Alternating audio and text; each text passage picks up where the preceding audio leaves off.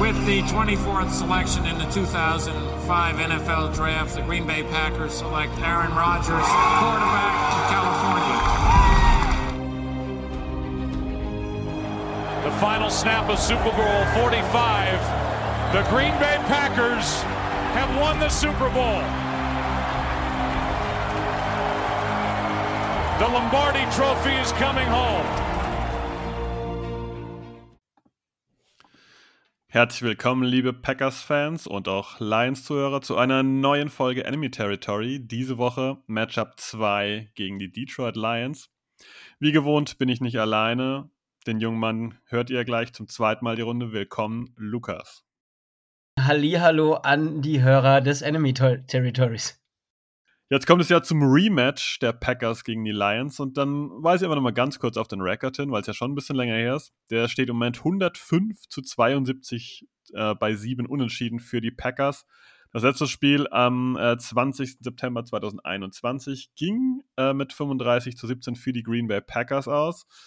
Am Sonntag wird es garantiert ein, ja, ich nenne es mal ein buntes Match ähm, zwischen zwei Mannschaften, die, ähm, ja, durch, durchaus dezimiert auf dem Feld stehen werden, beziehungsweise in sehr wechselnden, äh, mit wechselndem Personal spielen werden, oder Lukas? Äh, ja, ähm, wir hatten eben ja schon mal im Vorgespräch drüber gequatscht. Ähm, die neuen Corona-Regeln machen es ja für Podcasts noch schwieriger, ähm, ja, wirklich aufzunehmen, beziehungsweise zu sagen, der fällt auf jeden Fall aus und der fällt nicht aus, weil ähm, ja, nach aktuellem Stand stehen Penay Sewell und Taylor Decker auf der Covid-Liste. Ähm, ja, die könnten sich rein theoretisch am Samstag noch wieder raustesten, beziehungsweise wenn sie keine Symptome haben, dürfen sie am Samstag sogar spielen. Das heißt, wir können jetzt gar nicht genau sagen, ob die zwei da sind. Wir haben immer noch einen Jared Goff mit einem angeschlagenen, äh, mit einem angeschlagenen Knie, der auch ähm, Anfang der Woche bisher nur limitiert trainiert hat. Ähm, hier muss man auch schauen, ob der dann am Samstag wirklich spielt oder ob man dann sagt, okay, ähm, man schenkt sich dieses letzte Spiel und geht nochmal mit, äh, mit Doyle. Ja, ähm, und ich glaube, bei euch auf der anderen Seite ist es ja nicht besser, oder? Nee, also noch ganz kurz zur Erklärung. Ähm, Decker und Sewell, das sind die beiden Tackles, äh, rechts und links jeweils. Ähm, sehr unangenehm, wenn die fehlen würden. Ja, bei uns ist ja auch ein ganz buntes Feld. Das beginnt ja damit, dass wir gar nicht wirklich wissen, wer jetzt Quarterback spielt. Ich gehe von aus, Aaron Rodgers wird zu Beginn auf dem Feld stehen. Wie lange? Hm, keine Ahnung. Ich denke schon, dass wir Jordan Love auf jeden Fall sehen. Ähm, David Bakhtiari trainiert die Woche jetzt. Bislang nur limited. Wir haben nur die Infos von, ähm, von Mittwoch noch. Ja, ähm, Josh Myers wurde wieder aktiviert, Jay Alexander könnte vielleicht spielen. Also auch da ist ein sehr, sehr buntes Potpourri. Deswegen haben wir uns auch äh, unterhalten drüber und gesagt, wir machen die Folge ein bisschen anders und gehen die Matchups diesmal nicht so durch, sondern wir schauen auch ein bisschen einfach mehr auf die Saison der Lions, richtig? Ja, auf jeden Fall, gerne. Sehr schön, dann fangen wir einfach mal vorne an. Ich meine, der Start, ähm, sag ich mal, war hart für die Lions. Die ersten Spiele gingen allesamt verloren. Ähm, viele Spiele waren auch knapp dabei. Ich glaube, da war doch dieses verrückte Field Goal von Justin Tucker von den Ravens dabei und so weiter und so fort. Wie hat es sich eigentlich als Lions-Fan zu Beginn angefühlt? War das ein, ein, ja, ein neuer Auftakt quasi mit Dan Campbell oder war das eher so, wow, es geht so weiter wie vorher? Ähm, es war so ein, so ein Mischmasch. Also das, das Ding ist halt, diese, diese Offense und auch diese Defense ist halt dieses Jahr wirklich so ein Rollercoaster. Ähm, wir kriegen gute Spiele, wir kriegen aber auch grausam schlechte Spiele und dementsprechend gestalten sich auch Spiele in den Spielen, weil das auch teilweise im Spiel so sein kann.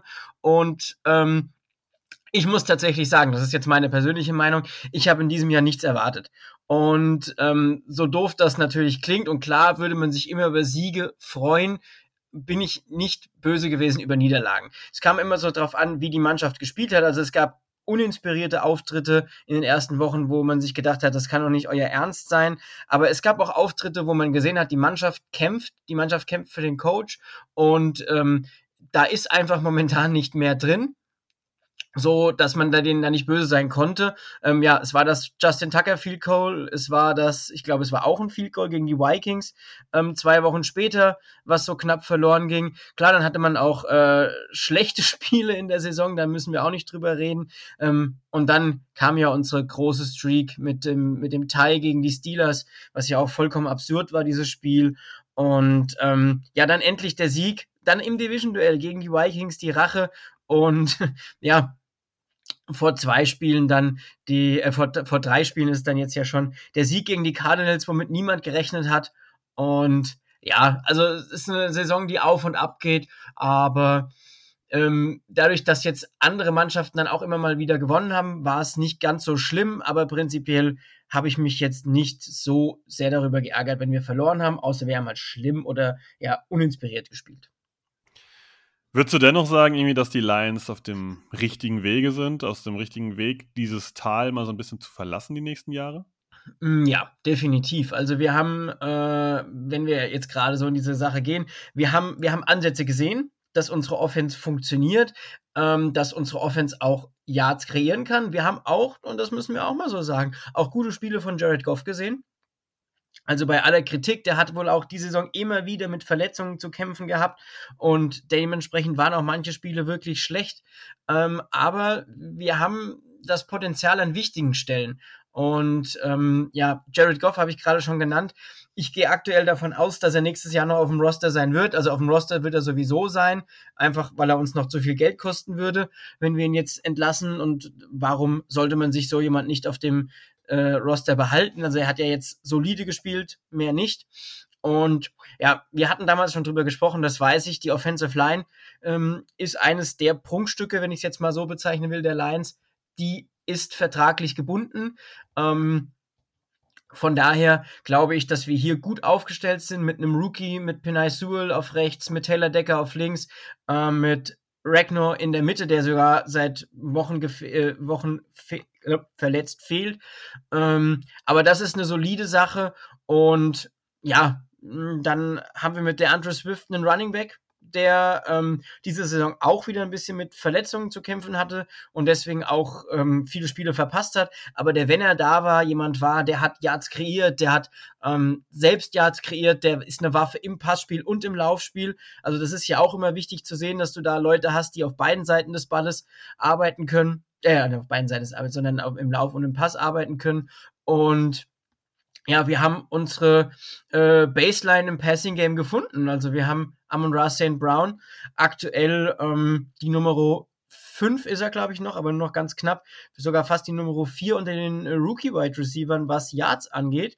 Ähm, er hat jetzt den Rekord von OBJ geteilt und im nächsten Spiel könnte er ihn noch brechen, glaube ich, oder es, er hat ihn schon gebrochen mit fünf aufeinanderfolgenden Spielen in einer Saison mit mindestens acht Catches. Also ja, der entwickelt sich. Das wird eine richtige, ähm, eine richtige Waffe für die Lions. Der macht es richtig gut. Letzte Woche dann auch noch seinen ersten Rushing-Touchdown ähm, gegen die Seahawks in diesem punktereichen Spiel. Also ich sehe hier einiges für die nächsten Jahre, wo ich sage, da haben wir auf neuralgischen Positionen äh, gute Spieler, gerade in der Offense schon mal. Was hältst du eigentlich dagegen, wenn ich jetzt die These aufstelle und sage, Amon Ross Brown macht sich ganz gut? Aber auch, weil er natürlich ähm, die einzig potente Waffe ist, die es da gibt. Im Moment, da TJ Hawkinson raus ist. Das ist richtig. Aber er hat auch tatsächlich, als TJ Hawkinson schon dabei war, ähm, immer mehr seine, seine, äh, also noch dabei war, immer mehr seinen Snap-Count gesteigert. Aber natürlich, ähm, klar, profitiert er davon. Aber man sieht ja auch, was für ein guter Spieler er ist. Also man sieht ja auch, dass er, dass er halt über diese hohe Baseline, also die, der hat der hat vielleicht nicht das, ähm, man sagt ja immer dieses Ceiling wie andere Wide Receiver, wie jetzt die vor ihm gegangen sind. Aber ich glaube, da sind einige vor ihm gegangen. Er hat das neulich so schön im Interview gesagt. Ähm, da sind 16 Wide Receiver vor mir gegangen und die will ich alle toppen. Und ich glaube, den einen oder anderen hat er da auch schon getoppt. Und mh, mm, mit Hawkinson hast du halt dann einfach zwei Spieler, die dann auch sichere, ähm, ja, sichere Passempfänger sind, weil das ist St. Brown, ja, St. Brown ja auf jeden Fall. Also er ist ja wirklich jemand, der auch im Traffic den Ball fängt, der auch wenn es einschlägt, den Ball gut festhält. Ähm, der hat jetzt nicht diese unfassbare, ähm, ja, diesen unfassbaren Speed oder irgendwelche anderen Sachen, die er besonders gut macht, aber er macht halt ähm, er macht halt keine Fehler und ich glaube, das ist in der NFL auch total wichtig. Also ich habe gerade noch mal die Zahlen aufgerufen. Der hat 109 Mal ist er angeworfen worden und davon hat er 82 Receptions. Also ähm, das ist eine, eine sehr gute Quote des, des Ballfangens und hat halt auch noch ähm, keine Verluste gehabt. Also er hat keinen Ball verloren ab, oder auch keinen Fumble äh, gehabt, als er gelaufen ist. Also das sind, finde ich, ganz wichtige Sachen, die dann irgendwo in das Ganze noch ein, ja, mit einwirken, dass ich sage, ja, Hawkinson fehlt uns, der kommt nächstes Jahr wieder, aber dann haben wir halt zwei Waffen und damit kann man, glaube ich, ganz gut leben.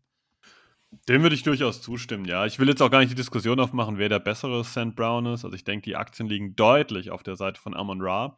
Ähm, ich will auch auf einen alten Packer zu sprechen kommen, Jamal Williams. Ich glaube, es ist durchaus bekannt, dass ich den sehr gemocht habe hat der sich eigentlich bei den Lions geschlagen? Ich habe die Woche festgestellt, dass der in seiner Karriere dieses Jahr seinen allerersten Fumble immerhin mal hatte. Ähm, was eigentlich außergewöhnlich ist für einen Running Back, der in seiner fünften Saison Fumble hat. Ähm, seinen ersten Fumble hat. Ähm, wie hat er sich eigentlich geschlagen bei den Lions? Weil der war bei den Packers ja auch schon durchaus beliebt. Ähm, der ist, also, wenn wir, wenn wir jetzt von dem, von dem Menschlichen kommen, ist er, glaube ich, genauso gut angekommen bei den Lions wie bei den Packers. Also, ähm, Williams, das muss, muss ein ganz, muss wirklich ein witziger Typ sein. Jamal Williams, also das ist so jemand, der, der kommt wirklich gut an und er hat sich gut geschlagen. Also der ist, ähm, äh, ist immer eingesprungen, wenn äh, der Andre Swift ausgefallen ist, beziehungsweise die waren auch teilweise als One-Two-Punch auf dem Feld und hat nur vier Attempts weniger wie, äh, wie Swift, natürlich auch ein bisschen ein paar Spiele mehr, glaube ich gar nicht, haben beide zwölf Spiele gespielt. Ähm, ich glaube, Jamal Williams war auch mal wegen Covid raus und da gab es noch ein, zwei Sachen, aber der hat sich gut gemacht, das muss man einfach so sagen. Der war ein solider Back und ich glaube, das war genau das, was man von ihm erwartet hat, als man ihn geholt hat. Steht aktuell bei knapp 560 Yards Rushing. Ähm, also ich bin vollends zufrieden mit ihm. Jetzt haben wir schon relativ viel über die Offense gesprochen, über Hawkinson haben wir gesprochen. Du hast wunderbar schon Jared Goff erwähnt, der eine ordentliche Saison spielt. Ich möchte gar nicht sagen gut, aber ordentlich. Ähm, wir hatten Amon Ross und Brown. Ähm, wir haben jetzt Jamal Williams und du hast auch schon DeAndre Swift erwähnt. Ähm, wie sieht es denn eigentlich auf der defensiven Seite aus? Ich habe da natürlich ein bisschen, ja, als äh, zum Intro recherchiert und habe dann festgestellt, wow, Amani Oruvari, der am Sonntag nicht spielen wird, weil er auf ähm, Injury Reserve sitzt, der hat äh, wunderbare Sex äh, sechs Interceptions gefangen und ist damit dritter ligaweit. Ähm, ja, gibt es da jemanden, der herausragt, und sagst, boah, das ist wirklich vielleicht ein Cornerstone ähm, für die Defense der Lions?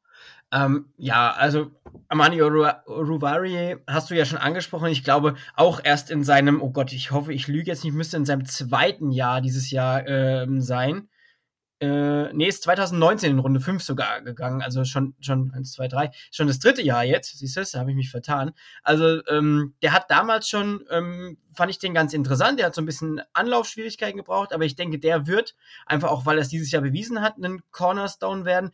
Und dann, wen ich empfehlen könnte oder wo ich sage, der ist auf jeden Fall dabei, sind die Safeties mit Tracy Walker und Will Harris. Ja, also äh, Tracy Walker führt auch das Team in Tackles an. Äh, zweiter ist Will Harris. Also hier haben wir einen, ein gutes Duo, die zusammenspielen und die auch für die Lions, ich glaube auch noch das ein oder andere Jahr spielen werden. Wer, ähm, und das weiß ich auch von dem einen oder anderen anderen Lions-Fan, wer alle überrascht, ist äh, Jalen Reeves Mabine, ähm, der Linebacker, der sich aus dem Practice Squad nach oben gearbeitet hat, der jetzt aber eine feste Größe in der, in der Detroit Defense ist ähm, und auch schon ähm, zwei Forced Fumble hat in diesem Jahr, ähm, drei, äh, vier Tackles for Loss. Also der hat sich wirklich gemacht. Und ich glaube, wir müssen auch einfach nochmal warten, wie sich die Draft Picks aus diesem Jahr machen. Also mh, mm, Derek Barnes findet auch immer mehr in die, in die Spur. Ich meine, das ist auch ein, ein Late-Round-Pick, also es ist ja schon Day 3 äh, müsste Derek Barnes gewesen sein. Dazu noch Ellen McNeil, der jetzt vor zwei Spielen oder im letzten Spiel seinen ersten Sack gesammelt hat. Ja, ähm, der starke Nose-Tackle, den man den äh, Eagles weggeschnappt hat. Und ähm, ja, ich erwarte persönlich noch viel von Onwuzuriki, der ähm, Second-Round-Pick aus diesem Jahr, der, naja, so seine Anlaufschwierigkeiten hat. Aber ja, da müssen wir einfach mal schauen. Und natürlich mh, mm, Jerry Jacobs, der Cornerback, der sich verletzt hat und der deswegen aktuell nicht spielen kann. Aber auch der hat, bis er sich verletzt hat, eine wirklich tolle Saison gespielt. Auch Rookie war sogar undrafted. Ähm, und ja, da können wir drauf aufbauen. Also ich glaube wirklich, dass auch hier, klar, hat man immer dieses, die Hoffnung, dass die Rookies sich verbessern, aber ich glaube, da haben wir schon einige Spieler, die uns nach oben bringen können, bringen können. Und ja, Romeo Oquara vor der Saison mit einem großen Vertrag ausgestattet. Ich glaube, es war im ersten Spiel, maximal im zweiten Spiel. Und da war auch schon die Achillessehne durch. Äh, also offiziell vier steht noch bei mir im, im Dings. Dann war es doch ein bisschen später noch. Aber ja, der fehlt ja auch noch. Und da muss man einfach mal schauen. Wenn wir jetzt so ein bisschen Richtung Spiel mal schauen, ähm, wir haben ja schon erwähnt, dass wir das relativ schwer jetzt nur einschätzen können und hier auch nicht in irgendwelche wirren Bold Predictions, Bold Predictions ausarten wollen, aber ich habe mir den Schedule mal angeguckt. Äh, ja, und wenn man es runterbricht, die Lions haben letzte Woche von der Offense der Seahawks, die nicht unbedingt rund läuft, 51 Punkte kassiert. Die Woche vorher gegen die Atlanta Falcons ging es mit 16 zu 20 aus. Dann haben sie die Arizona Cardinals in Week 15 nur bei 12 Punkten gehalten. Liege ich da richtig, wenn ich sage, dass wir am Sonntag nicht nur bei den Packers in Sachen Aufstellung eine Wundertüte äh, vor uns haben, sondern irgendwie auch bei den Lions, dass man da wirklich kaum sagen kann, die werden viele Punkte machen oder die werden wenige machen, die werden viele kassieren oder die werden eher wenige kassieren, dass das wirklich so noch sehr, sehr wirr ist im Moment, sehr, sehr offen, was da passiert? Ja, ich glaube, das ist, ist tatsächlich auch immer mal wieder mit der Unerfahrenheit des ein oder anderen Spielers auch zu Schulden gekommen, dass dann auch gerade, gut, jetzt, wir sind jetzt, wir sind jetzt mal bei den Seahawks. Über was leben die Seahawks Big Plays? So, wenn du jetzt junge Cornerbacks hast, die einen, gegen den Tyler Lockett und gegen den DK Metcalf spielen müssen, da werden über kurz oder lang einfach Fehler passieren. Das heißt, du wirst deine drei, vier, fünf, sechs Big Plays wahrscheinlich gegen junge, junge Cornerbacks haben. So, was macht Russell Wilson gerne? Der wirft natürlich auch die, die, die tiefen Dinger gerne zu seinen zwei Top-Receivern und dementsprechend, ja, wirst du von der Detroit Lions Defense in diesem Jahr immer wieder Fehler bekommen. Das eine Team bestraft die mehr, das andere Team bestraft die weniger. Und das ist so ein bisschen das, ähm, was was, das, was die Detroit Lions dieses Jahr sind. Du hattest, du hast das Cardinals-Spiel angesprochen. Ich glaube, die Cardinals haben gegen die Lions, den haben drei Linemen gefehlt. Äh, unter anderem der Center, der Left Tackle und noch irgendwo noch ein Lineman. Und das war nämlich zum Beispiel ein Spiel, ähm, wo die Detroit Defense unfassbaren Druck auf äh, Kyler Murray machen konnte. Ähm, das war wirklich, da waren die Einzelstatistiken, waren da teilweise überragend äh, was die Defense da gemacht hat. Also nur mal als, ähm, weil ich, weil ich, weil ich das so im Kopf hatte. Charles Harris ähm, hat an diesem Tag zwölf Total Tackles, äh, eineinhalb Sacks und drei Tackles for Loss. Also nur mal so, ähm, was man da ja einfach für Leute dann schon teilweise hat. Das ist halt einfach in dem Moment ist da ganz viel, ähm, ja, wie das läuft. Also der Linebacker Charles Harris, ähm, der hat ein Wahnsinnsspiel gehabt ja, und das ist halt einfach so eine Sache. Ähm, diese Spiele kriegst du von Detroit, aber du kriegst auch Spiele, wo sie nichts hinbekommen. Und dementsprechend hast du dann deine Probleme. Und das ist halt so die, ja, das, was du schön sagst, man kann nicht genau sagen, was am Ende passiert.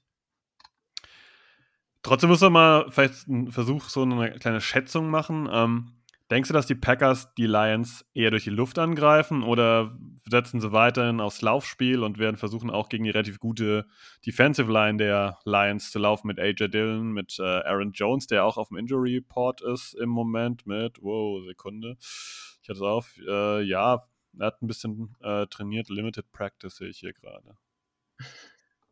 Ja, ich, ich fange schon mal an zu beantworten. Ähm, ich glaube tatsächlich, was was ja die, die Packers dieses Jahr so gut macht, ist diese unfassbare Ausgewogenheit. Und mit Matt LeFleur haben sie halt auch einen Coach, der wirklich ein tolles Laufspiel kreiert. Ähm, dieses, er kommt ja auch aus diesem Outside Zone Running Game, was ja auch ähm, sehr schwierig für Defenses ist, einfach äh, zu bearbeiten. Das heißt, die, die werden ihre Plays im Laufspiel bekommen, aber die werden natürlich auch mit äh, wahrscheinlich, wir hatten, ähm, wir haben, wir aktuell gehen wir davon aus, dass Devonta Adams wohl spielen wird, in Teilen wenigstens. Ähm, der gegen junge Corner ist natürlich immer ein Mismatch und auch die anderen Wide Receiver der äh, Packers, ich weiß gar nicht, ähm, Alan Lazar müsste wieder da sein, weil das Gantling müsste auch wieder da sein, glaube ich. Also da ist ja langsam auch die volle Kapelle wieder da. Und ähm, ja, ich glaube, wir werden beide Seiten des, äh, des, des offensiven Spieles sehen und ich glaube, man wird die hier von den Packers auch beide Seiten angreifen. Ähm, jetzt ungewöhnlich, jetzt kommt mal eine Frage zu mir, aber wir haben ja über den einen St. Brown gesprochen. Meinst du, der andere St. Brown hat in diesem Spiel eine Chance, sich nochmal zu zeigen? Du meinst EQ? Ja. Wow, schwierig. Ich denke schon, EQ hatte schon öfter die Runde die Chance, die Möglichkeit, sich zu zeigen. Hat sich auch gezeigt, aber eben nicht in diesen klassischen Stats, dass er jetzt hier irgendwie wunderbare Receptions hatte. Der ähm, hat als Blocker teilweise relativ gut agiert. Der hat sich, ja, klingt fast ein bisschen peinlich, aber in diesem grottenschlechten Special Team ist er einer der wenigen, der ein bisschen positiver rausragt. Ähm, ich denke, er hat so ein bisschen seine Rolle gefunden, die eben halt nicht eigentlich als klassischer Receiver ist, sondern eben als, ja, Gadget ist er auch nicht, aber als Spieler, der sehr variabel ist, der dann mal so einen Jet Sweep antäuscht oder einen sogar auch mal läuft oder oder. Und ähm, aber ich denke nicht, dass der jetzt äh, ja, an die Klasse, die zumindest Amon Ra andeutet, herankommt. Und das muss ich sagen, obwohl ich von Amon Ra im College nicht übermäßig überzeugt war. Ähm, ich sag dir eins, ich glaube, das, also ich, ich, ich fand es natürlich storytechnisch als Lions-Fan schön, dass man ähm, mit Amon Ra St. Brown den halb Amerikaner, halb Deutschen bekommt, einfach weil die, die Story ganz schön war. Aber ja, er konnte ja auch bei USC nur bedingt überzeugen und deswegen hat es mich für ihn auch tatsächlich umso mehr gefreut, dass er das ähm, so gut auch hinbekommen hat. Also das, deswegen äh, gebe ich dir da recht, dass er, glaube ich, besser sein wird wie sein Bruder. Also das, äh, ja, kann ich auf jeden Fall mitgehen. Du hast aber schon was anderes erwähnt, was ich noch interessant finde. Da will ich dich einmal mal so direkt und offen fragen. Matt LaFleur, Coach of the Year Kandidat? Fragezeichen. Also man, man muss ihn, äh, man muss ihn in diese, in diese ähm, Diskussion mit einbringen. Also für mich ist es Matt LeFleur und eigentlich kann es nur Bill Belichick auf der anderen Seite sein, der ähm, die totgeglaubten Patriots wieder ähm, mit einem Rookie-Quarterback ins gelobte Land führt. Aber ja, Matt LeFleur macht das toll. Ich glaube, es ist der erste Coach, der eine, der, der drei aufeinanderfolgende Saisons, also drei Erstsaisons in einem neuen Team mit einem mindestens zwölf Siegerekord beendet, oder? Äh, ja, ich glaube auch. Ich muss zugeben, da haben die Amerikaner ja zu jedem Event ihre eigene kleine Statistik, die man äh, noch dreimal rumdrehen kann. Ich glaube, es ist auf jeden Fall der erste Coach, der dreimal in Folge 13 und 3 geht oder so irgendwas. Also er hat diverse so lustige Rekorde gebrochen, die man auf der letzten Seite des Statistikbuchs finden kann. Ja, also man muss einfach sagen, ich, also ich finde, das ist tatsächlich so eine Sache, wo ich, wo ich sage, wow, also das ist, macht er, das macht er wirklich, wirklich, wirklich gut. Das, ähm, und auch einfach, wie er das, äh, das, das, das klingt jetzt vielleicht doof, aber ich glaube auch selbst unter Packers-Fans kann man sagen, Rogers ist manchmal eine Diva. Ähm, auch wie er ihn in das System eingebunden hat. Also wir wissen alle, dass es zum Schluss mit Mike McCarthy nicht mehr geklappt hat und dass es da auch menschlich zwischen Rogers und ähm, und McCarthy nicht mehr funktioniert hat. Und Matt LeFleur kommt ja wirklich mit seinem ganzen Sp Spielstil wirklich auch daher, dass das viel aufeinander aufbaut und dass Plays auch einfach mal so gelaufen werden müssen, wie sie der Coach vorgibt.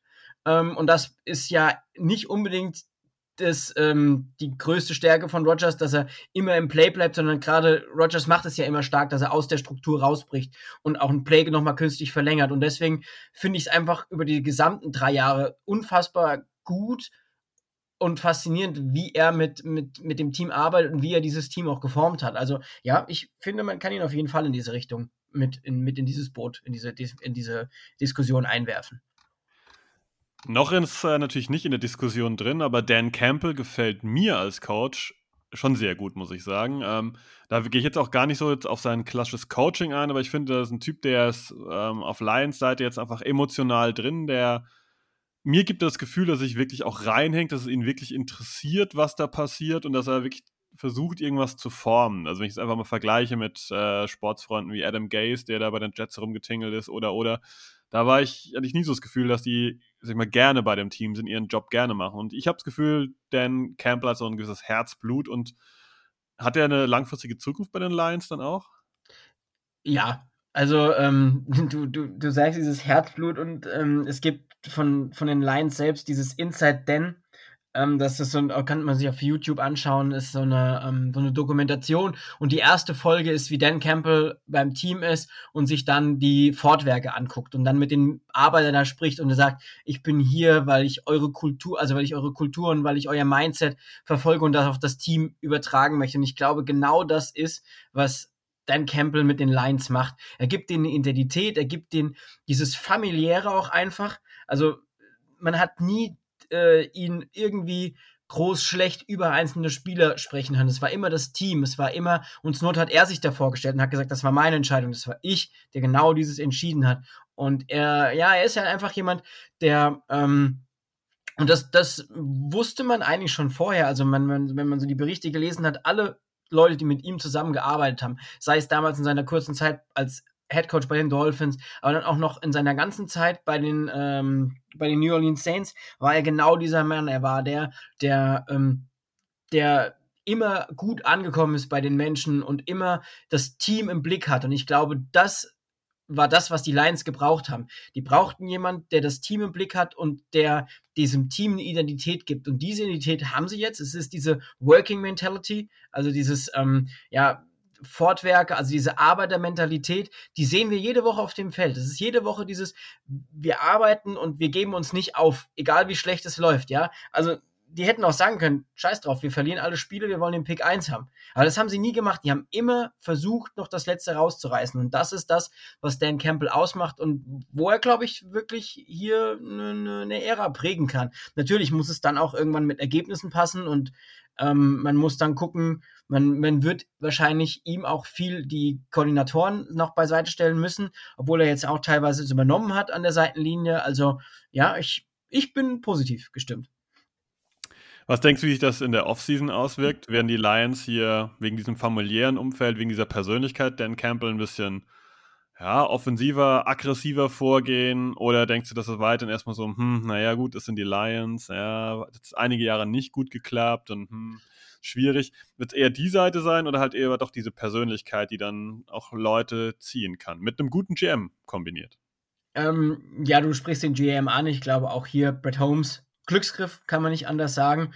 Ähm, der hat da auch gute Arbeit gemacht, ist auch, glaube ich, so ähnlicher Typ wie er. Und mh, mm, ich weiß nicht, ob es nächste nächste Offseason schon so klappt. Also das, das kann ich jetzt so noch nicht sagen. Ich glaube tatsächlich, ähm, dass wir den einen oder anderen Spieler bekommen werden. Wir werden auch den einen oder anderen Spieler verlieren, der sich vielleicht für Höheres berufen sieht, obwohl wir da ehrlicherweise gar nicht so viele haben, die jetzt ähm, bei uns, ja, das wäre Amon Ra St. Brown, die vielleicht so gescheint haben.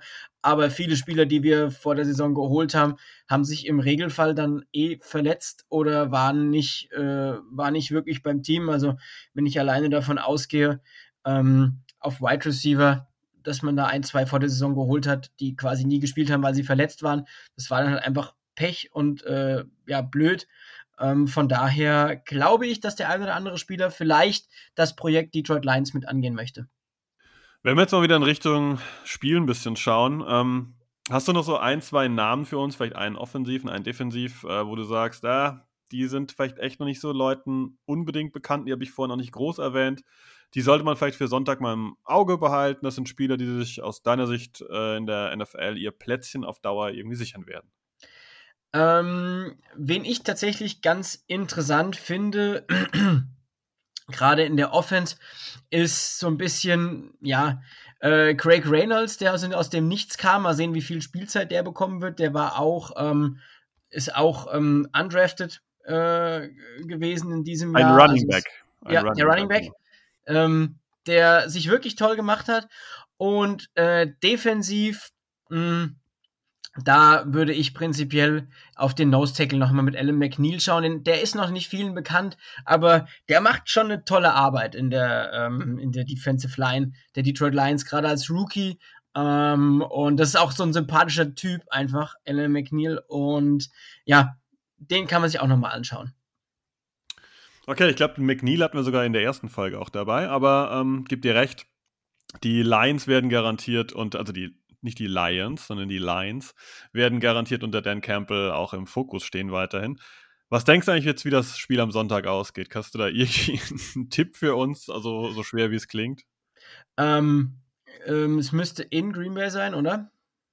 Oder habe ich mich, bin ich gerade falsch. Moment, ich schaue es äh, versus Packers. Nee, es ist in, ist in, in Detroit. In Detroit, ja. In Detroit. Ähm, wir halten es eng, aber vermasseln es dann am Ende trotzdem. Ähm, und in der, in der ersten Halbzeit und in der zweiten Halbzeit ähm, können wir dann aufholen, weil die Packers ähm, mit der kompletten zweiten Garde spielen und am Ende gewinnt Detroit das Spiel irgendwie sagenumwoben mit einem Punkt.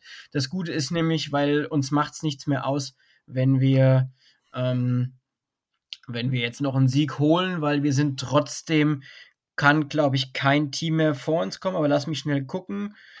Äh, da kommt niemand mehr. Jacksonville müsste noch gewinnen. Nee, also ja, wir gewinnen mit einem Punkt. Klare Ansage. Ich denke auch, dass es auf jeden Fall ein enges Spielchen werden wird. Ähm, wie das genau abläuft, das äh, müsst ihr uns gleich verzeihen, das ist kaum zu prognostizieren.